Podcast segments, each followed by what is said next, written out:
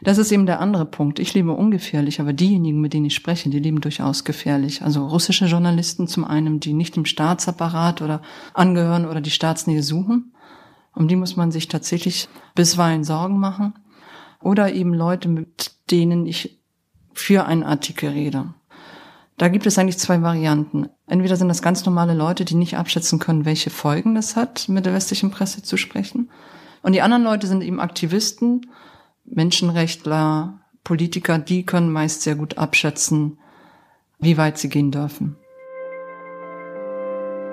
Hinter der Geschichte.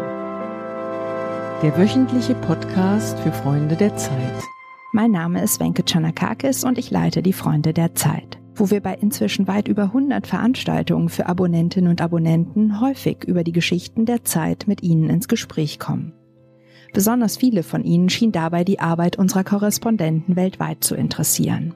Deshalb fragten wir unsere Politikredakteurin Andrea Böhm, ob sie nicht einmal Lust hätte, ihre Kollegen in Beirut, in Moskau, Brüssel, Peking oder auch in Rio de Janeiro zu interviewen. In einem Korrespondentenspezial sozusagen unseres Hinter der Geschichte Podcasts. Sie sagte ja und das ist ein echter Glücksfall. Denn Andrea Böhm war bis vor kurzem selbst Korrespondentin für den Nahen Osten. So weiß sie wie kaum eine andere, was es bedeutet, die kleinen und großen Kulturschocks als Korrespondentin zu meistern. Viel Freude also bei dieser journalistischen Weltreise mit Andrea Böhm und ihren Kollegen. Mein Gast heute ist Alice Botha, unsere Korrespondentin in Moskau. Hallo Alice. Hallo. Alice ist in Moskau nicht nur zuständig für Russland, sondern für alle Nachfolgestaaten der ehemaligen Sowjetunion. Jetzt ist sie gerade auf Heimaturlaub und deswegen können wir uns hier in aller Ruhe im Berliner Hauptstadtbüro der Zeit unterhalten. Wie viele Länder gehören denn zu deinem Berichtsgebiet? Eigentlich sind es insgesamt 15, aber es haben sich mit den Jahren Zentren herauskristallisiert. Also schwerpunktmäßig befasse ich mich vor allem mit Russland, mit der Ukraine, dem Südkaukasus, also Armenien und Georgien. Und da fahre ich auch eben überwiegend hin. Das sind alles Länder, in denen es Konflikte und Kriege gab oder gibt. Darüber werden wir gleich noch ein bisschen reden. Aber erzähl doch erstmal, warum nach Moskau? Ja, die Entscheidung nach Moskau zu gehen war eigentlich keine Herzensentscheidung. Ich war 2010 mit einem Stipendium schon mal da für längere Zeit. Und als ich wiederkam, nach zwei Monaten, sagte ich zu meinem Chef, wenn Sie aus mir einen unglücklichen Menschen machen wollen, dann schicken Sie mich nach Moskau. Ja, dann vergingen einige Jahre und ich hatte angefangen, mich mit der Ukraine zu befassen. Ein Protest, der sich dann nach und nach und nach weiterentwickelte und irgendwann eben zu einem Krieg wurde, in den Russland mitmischt, in den mit anheizt. Und mir wurde klar, dass mir etwas fehlt, um zu verstehen, was dieser Krieg bedeutet und die Moskauer Stelle war frei. Ich wollte mich weiterhin mit den besonderen Umständen befassen, also die die Ukraine und eben auch Russland angehen und habe gesagt, okay, ich, ich versuche es nochmal, ich gebe Moskau noch eine Chance. Aber du hast, das können wir schon mal vorwegnehmen, du hast dich in Moskau verliebt ein bisschen. Ja, schon. Ich liebe da wirklich gern. Darüber reden wir gleich noch ein bisschen. Du hast jetzt den Ukraine-Krieg schon angesprochen. Kriegsberichterstattung gehört jetzt erstmal nicht zur Arbeitsplatzbeschreibung einer Moskau-Korrespondentin. Du hast dich natürlich vorher schon damit beschäftigt, aber ist dir überhaupt, war es möglich für dich, dich darauf vorzubereiten, auf diese Art von ja durchaus auch gefährlicher Krisen- und Kriegsberichterstattung? Es war eher ein Lernen, während das alles passiert ist. Also ich bin keine Kriegsreporterin und ich möchte auch künftig keine sein. Es war so, dass der Krieg war ein Zustand, der in das Land gekommen ist, das, für das ich zuständig war und äh, für das ich mich verantwortlich journalistisch fühlte. Der Krieg in der Ukraine ist insofern besonders, als er nicht plötzlich anfing, sondern er entwickelte sich langsam und er kannte unterschiedliche Stadien, also die Annexion der Krim durch Russland, dann Proteste im Osten der Ukraine und nach und nach und nach wurden kriegerische Handlungen daraus und bis im Sommer 2014 Russland aktiv mit Soldaten Gefechte zugunsten seiner Schützlinge, also der Separatisten entschied. Und ich konnte in dieser Zeit eben anfangen, so mir das Wissen draufzusatteln, also Kurse zu besuchen, die wichtig sind. Damit umzugehen, wie Wunden versorgt werden, wenn wir im, an der Front eben verletzt werden.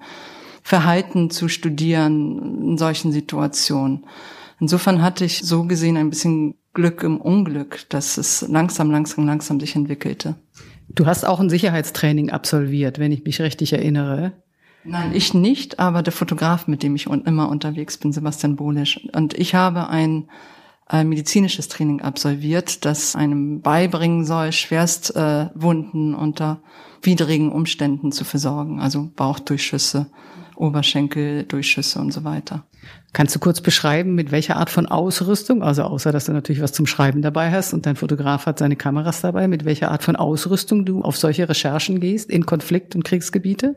Also 2014 äh, begann es mit der kugelsicheren Weste. Die wiegt so um die 10, 12 Kilo, also es ist schon ordentlich Gepäck und dazu kommt ein Helm, ein Schutzhelm. Dazu habe ich meine eigene äh, medizinische Apotheke mit Verbandszeug, das auch bei der Bundeswehr bei Schwerstwunden eingesetzt wird. Also so eine bestimmte Form von Verbandszeug, wenn der Bauchraum verletzt wird, dass es irgendwie die Blutung stoppt. Und ich persönlich habe dann noch, ja, ich komme aus einer Familie, wo, wo der Arztberuf irgendwie fleißig ergriffen worden ist. Und ich bin dann noch ausgestattet mit allerlei Schmerzmitteln, also ernsthaften Schmerzmitteln im Falle von Verwundungen, mit Beruhigungsmitteln für den Notfall, mit Nadeln, Spritzen und Kanülen für den Fall, dass man irgendwo im Feld tatsächlich verwundet wird und nicht weiß, wie es um Hygienestandards in den Krankenhäusern bestellt ist. Und das ist so das Paket, das ich mal mit dabei habe.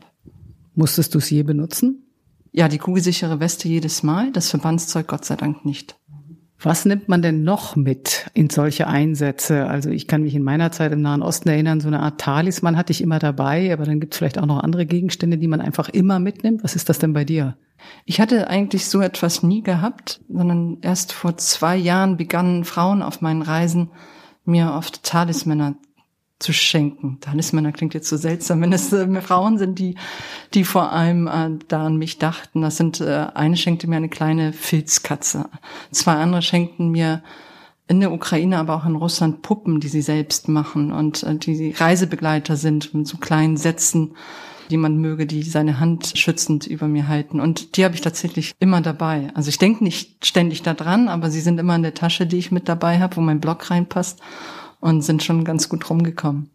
Der Ukraine-Krieg hat ja damals in Deutschland auch sehr kontroverse Reaktionen hervorgerufen. Die Presse ist zum Teil massiv für eine angeblich zu Putin feindliche voreingenommene Berichterstattung kritisiert worden.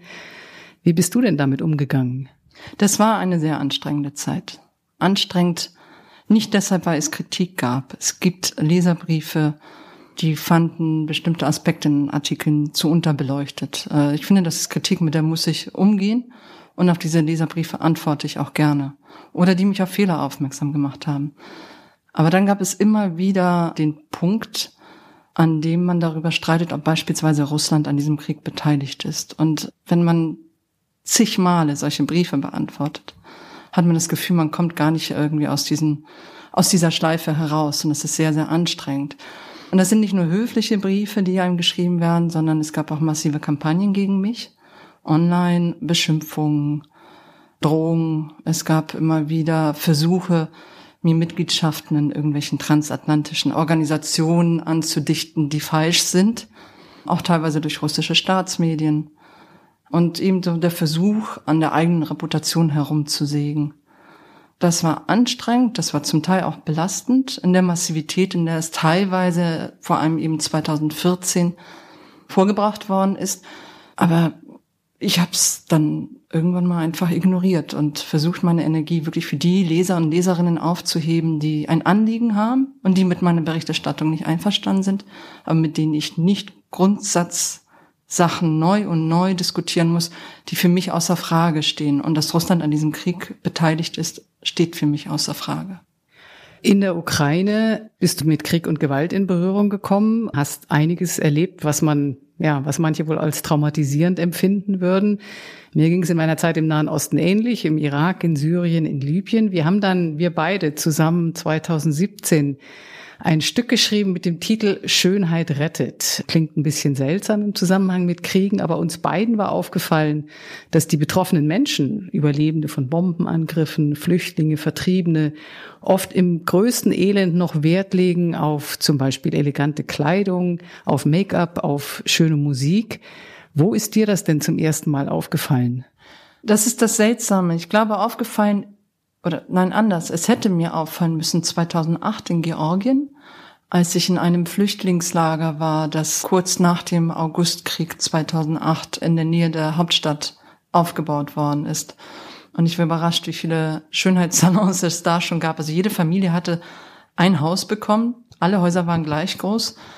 Und als ich Jahre später nochmal hinfuhr, war ich überrascht, wie die Dichte an Schönheitssalons zugenommen hatte. Und mir fiel da schon auf, dass die Frauen nichts hatten und trotzdem sehr darauf bedacht waren, gepflegt auszusehen. Das verbanden sie mit Würde. Und so augenscheinlich, wirklich nachvollziehbar wurde es für mich dann tatsächlich in der Ukraine. Und dann begriff ich auch das, was ich 2008 in Georgien gesehen hatte, dass Menschen in Elend versuchen, eine äußere Integrität zu bewahren, um nicht innerlich kaputt zu gehen. Und oft ist es eben so, dass das die Frauen sind. Ich war in einem Bunker 2014 zufällig. Wir waren, sind, unter Beschuss geraten. In der Nähe war ein Bunker. Wir liefen so die meterlange Treppe herunter. Der war in der Erde eingelassen. Das war so ein Nuklearbunker aus den 60er Jahren wahrscheinlich. Und da lebten Menschen im größten Elend. Und während wir da ankamen, äh, unter dem Beschuss von Mörsergranaten, wurde an einem Mann gerade die Haare geschnitten von Frauen. Der war damit auch gar nicht so zufrieden, aber irgendwie war das schon so ein Regime der Frauen, ja. Die werden jetzt mal die Haare geschnitten. Frauen flochten sich die Zöpfe und sie achteten darauf, dass sie gewaschen sind und irgendwie gepflegt aussehen, obwohl es dort nicht einmal warmes Wasser gab.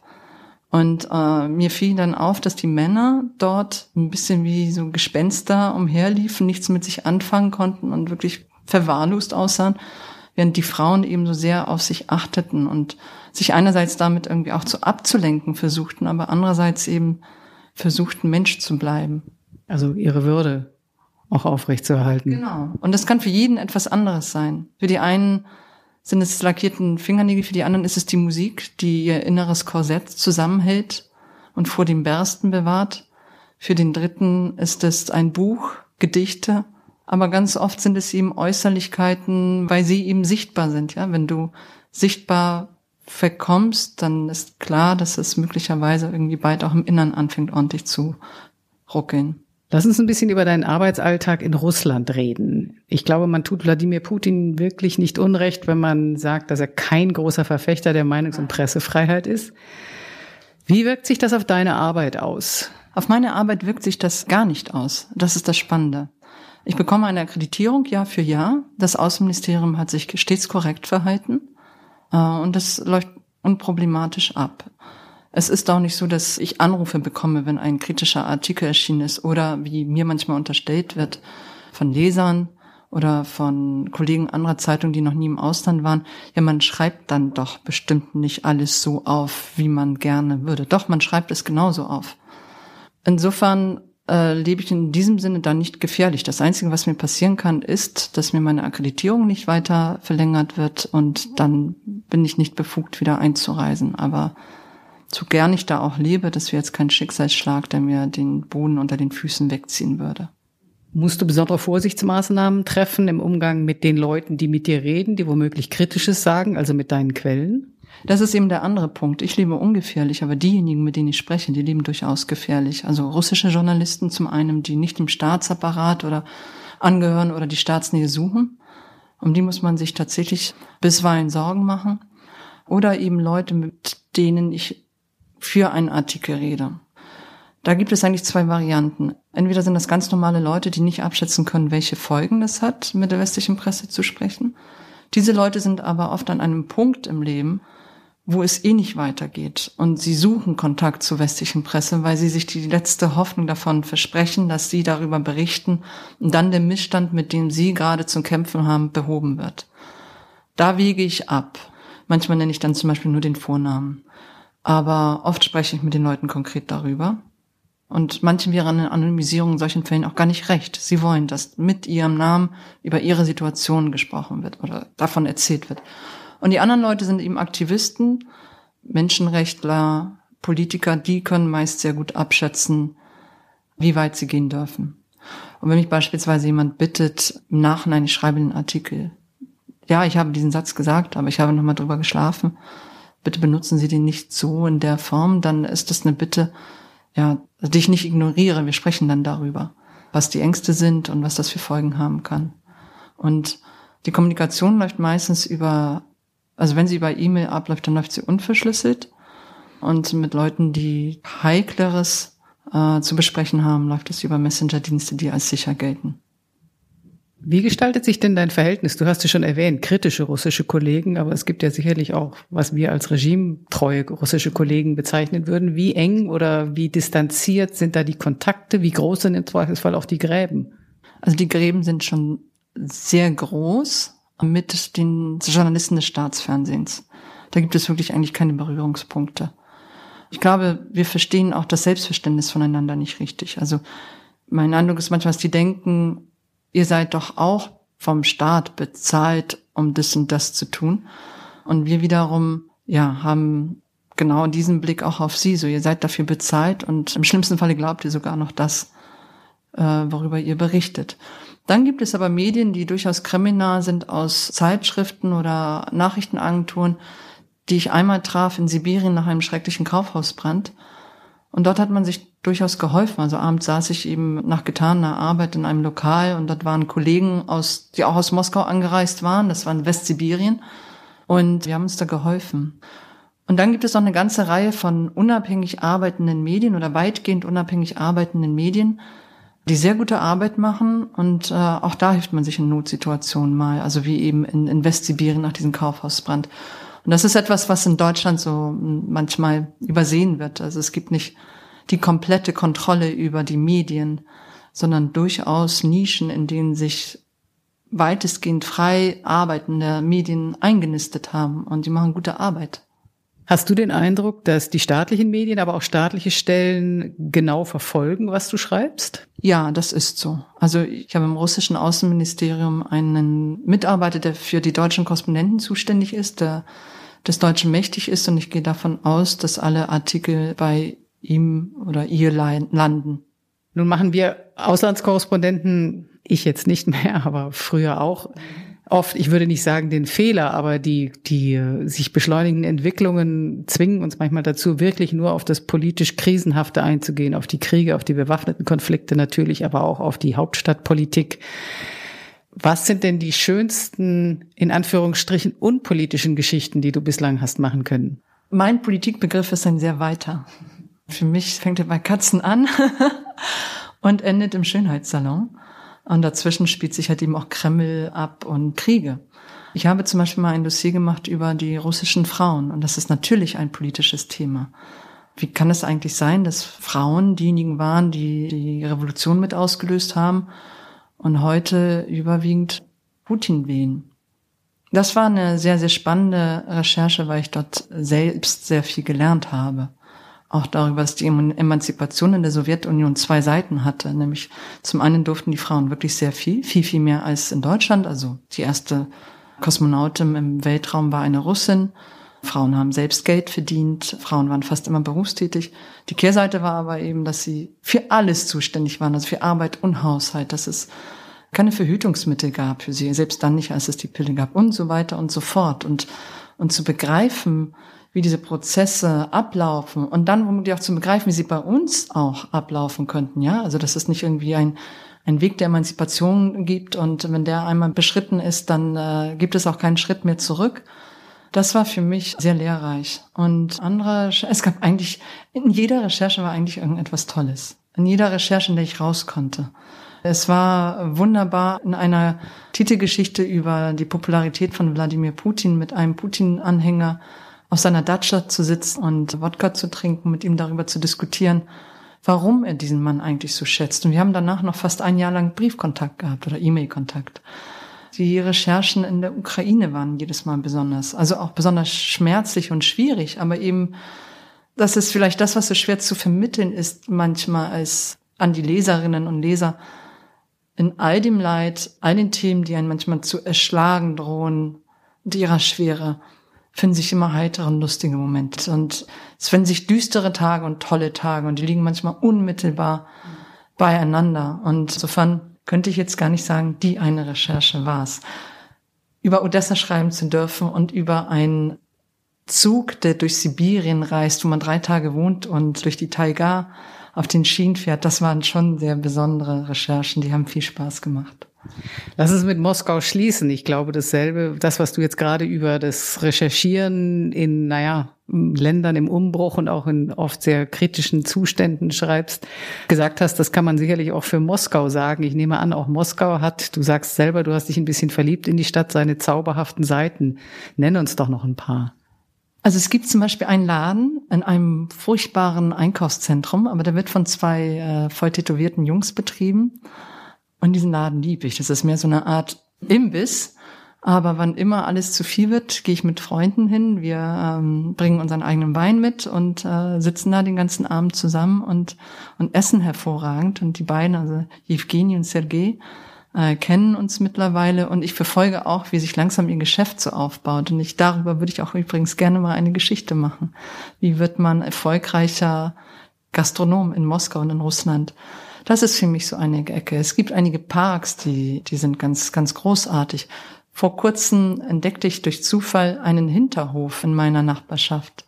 Das heißt, ich, ich bog irgendwie um die Ecke auf dem Weg zur Metro und fand auf einmal so ein Paralleluniversum, das irgendwie nichts mit dem Lärm zu tun hatte. Ein ganz normaler Hinterhof, also eingerahmt von so Blockhäusern und, und, und da waren dann irgendwie Omis, die da saßen und junge Paare und äh, Leute führten ihre Hunde aus und auch das sind für mich solche Orte. Aber darüber hinaus kann man in Moskau wirklich hervorragend ausgehen. Man kann hervorragend essen und trinken gehen. Man kann sich hervorragend die Zeit vertreiben. Und ich glaube, das ist ein bisschen auch ein Kalkül, diese Stadt als eine Stadt der Offenheit und des Konsums anzupreisen. Man sollte darüber hinaus sich nicht so komplett wegtragen lassen, ja. Also es ist alles, also es ist sehr komfortabel, sehr schön, aber es ist für eine bestimmte Schicht, für bestimmte Leute und es soll einen bestimmten Anschein erwecken. Aber eine Reise ist Moskau jedenfalls wert. Auf jeden Fall. Das ist eben das, was ich wirklich versuche, jedem zu vermitteln. Es ist nicht gefährlich. Es ist eine ziemlich sichere Stadt. Im ganzen Land zu reisen ist eigentlich sehr, sehr lohnenswert. Es ist eine widersprüchliche Stadt. Jeder reagiert anders auf sie. Seitdem ich in Moskau lebe, haben mich bestimmt ein Dutzend Leute besucht und bei jedem war die Reaktion anders.